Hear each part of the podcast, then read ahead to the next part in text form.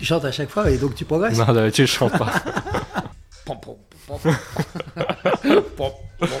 Ah, mais, tu, mais si, tu te débrouilles bien.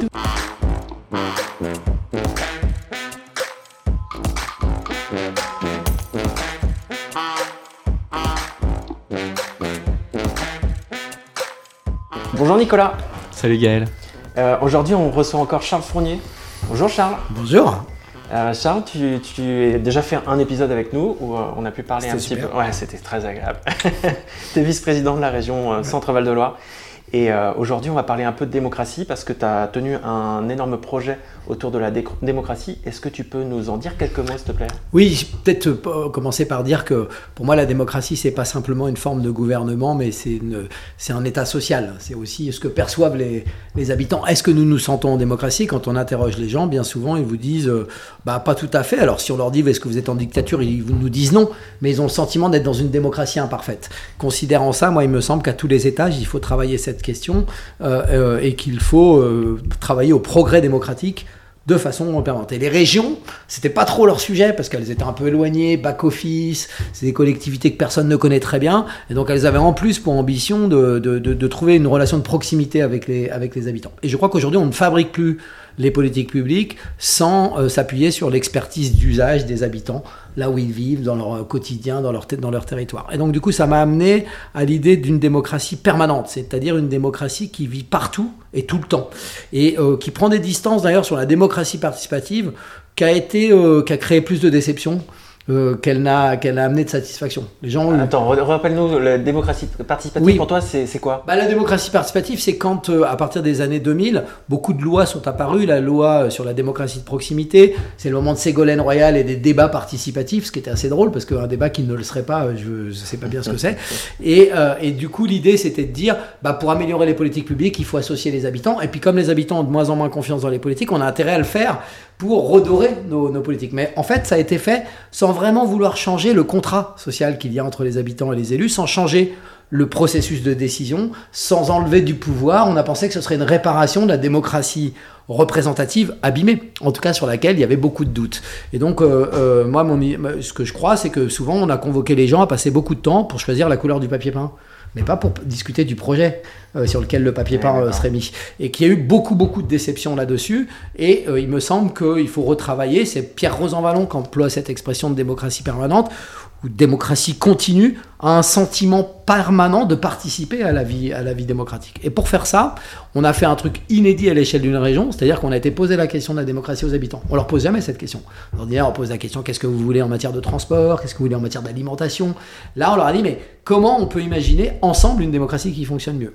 On est parti pendant un an en dans les territoires de la région. J'ai passé 32 journées intégrales. J'ai même été jusqu'à dormir chez les habitants.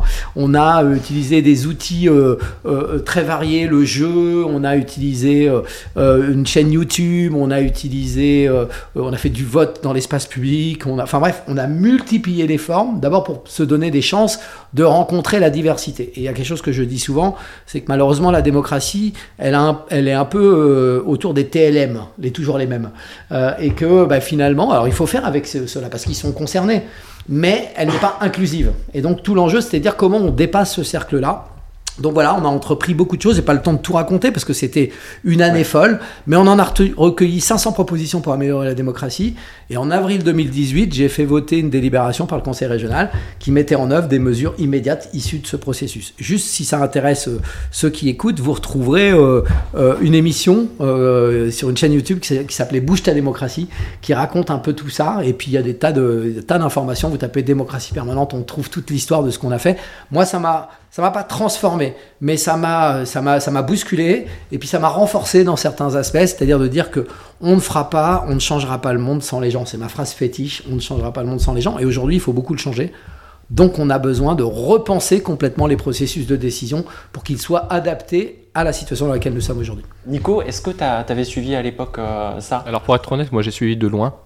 euh, parce que ça tombait dans ce moment justement où je prenais euh, mon engagement politique que euh, j'y suis allé à 100% et j'ai vrai que j'ai eu un peu le nez dans le guidon à vouloir euh, mener tous les sujets euh, Mais euh, il y a une des politiques publiques sur lesquelles on a fait, il y a eu beaucoup de démocratie de fait, et je dois avouer que c'est pas grâce à moi, hein, c'est grâce à une chargée de mission au, au, projet alimentaire territorial dont je t'avais déjà parlé, avec ce conseil local de l'alimentation, où on avait tous ces acteurs pour travailler aux politiques publiques de l'alimentation, qui soient pas seulement les agriculteurs et les consommateurs, mais aussi les gens de la logistique, mais aussi les gens des distributeurs, mais aussi les gens du CIAS.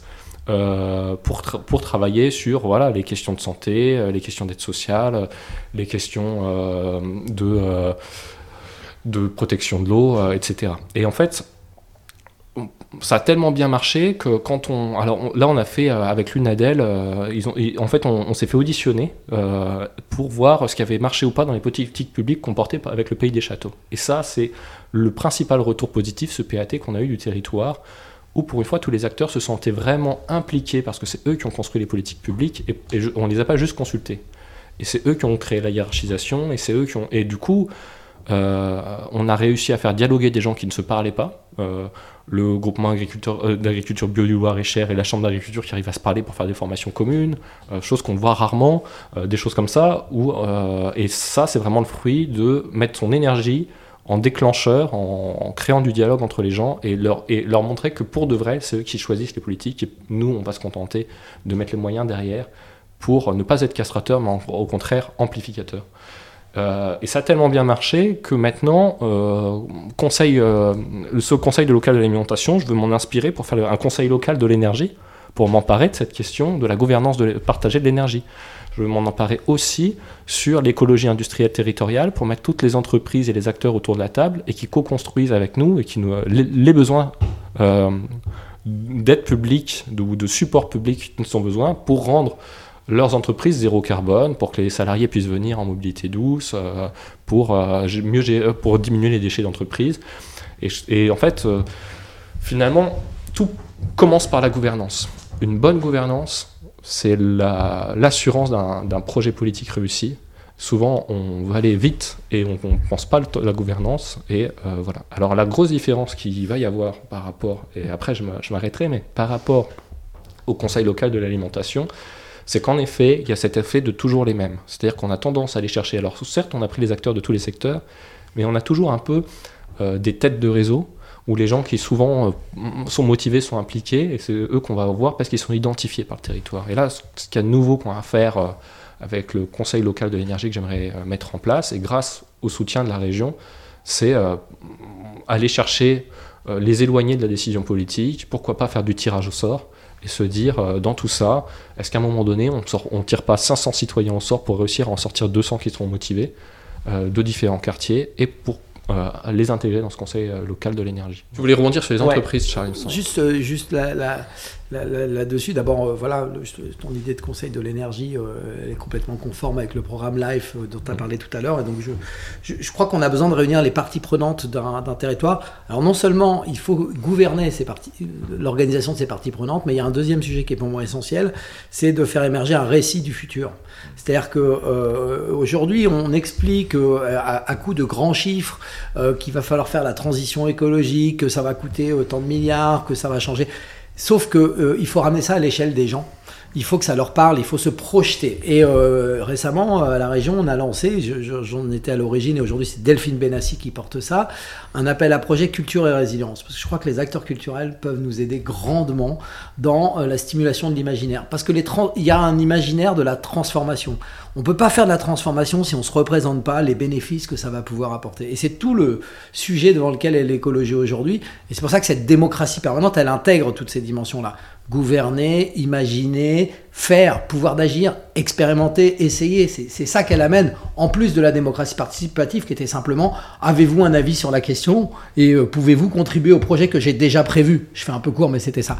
Là, on est sur euh, quelque chose de très très différent qui change profondément le système de décision et d'implication euh, des, habitants. Mais il y a tous ces ingrédients-là qui sont J'ajouterais, et partager la connaissance. L'éducation populaire, c'est quand même l'idée qu'on peut continuer d'apprendre à tous les âges de la vie. La Convention citoyenne pour le climat national est on est un exemple euh, réussi. C'est-à-dire que finalement, euh, des citoyens tirés au sort, euh, à qui on donne les moyens d'accéder à de la connaissance, à de l'explication, à se forger des points de vue, bah, sont capables de, de, rentrer dans des sujets extrêmement compliqués. Moi, j'ai été auditionné par la Convention climat, citoyenne pour le climat. J'ai été impressionné par la leur niveau de précision de leurs Ouais, questions, la ouais. profondeur de leurs questions. Et c'était pas de la complaisance. hein. J'ai été invité en même temps qu'un grand banquier. On était tous les deux ensemble. Et je peux vous dire que tous les deux, ils nous ont malmenés euh, là où ils avaient besoin de comprendre. Et moi, j'étais impressionné par ça. Et, et vraiment, c'était extrêmement intéressant. Ouais, C'était une très très belle initiative. euh, C'est clair. Et donc, on peut faire ça. Dommage. euh, Ben oui, oui, le résultat. Le Non, mais parce que, pardon, je rajouterais dans démocratie Oui. permanente, il y a un sujet majeur, c'est le contrat. C'est- l'authenticité du contrat qu'on passe avec les gens. Si on leur dit euh, vous allez décider de tout, puis qu'à la fin ils décident de rien, euh, on abîme durablement la confiance Ah dans les élus. sûr. Si on leur dit vous déciderez pas de tout, mais vous pourrez décider de ça, mais par contre vous déciderez vraiment de ça et que vous le tenez au bout, alors on crée de la confiance. Et un des sujets majeurs aujourd'hui, c'est de recréer de la confiance. Donc c'est évidemment déterminant, et moi je crains que la Convention citoyenne, telle qu'elle s'est terminée, ait créé plus de doutes euh, et de défiance qu'elle n'a créé de confiance. C'est vrai que c'est dommage de rester sur les, euh, les résultats uniquement, alors qu'il y a eu Le process. ouais, le process et la discussion. C'est vrai. euh, c'est vrai que c'était quand même des choses qui étaient euh, passionnantes à suivre même euh, au jour le jour au niveau Et de après, m- même en grande partie décricoté, le résultat qui est la loi climat, eh ben, malgré tout, ça bouge des lignes. Bien sûr. Sur le zéro artificialisation nette Bien qu'il va falloir tenir, alors pas à la vitesse qu'ils avaient prévu, mais malgré tout, euh, avec une division par deux euh, des surfaces euh, tous les 10 ans pour atteindre le zéro, ben, ça crée du débat hein, dans les. Voilà, donc pour dire, il en reste quelque chose. Ah non, c'est sûr. Bon, sûr. eh ben, on va conclure sur cette euh, note positive. Et je vais aller ouvrir au chat parce que euh, voilà. Et on va C'est parler le- d'économie après. Et maintenant, on va parler un petit peu d'économie. Merci beaucoup, messieurs. Avec plaisir. À bientôt. À bientôt. Ciao.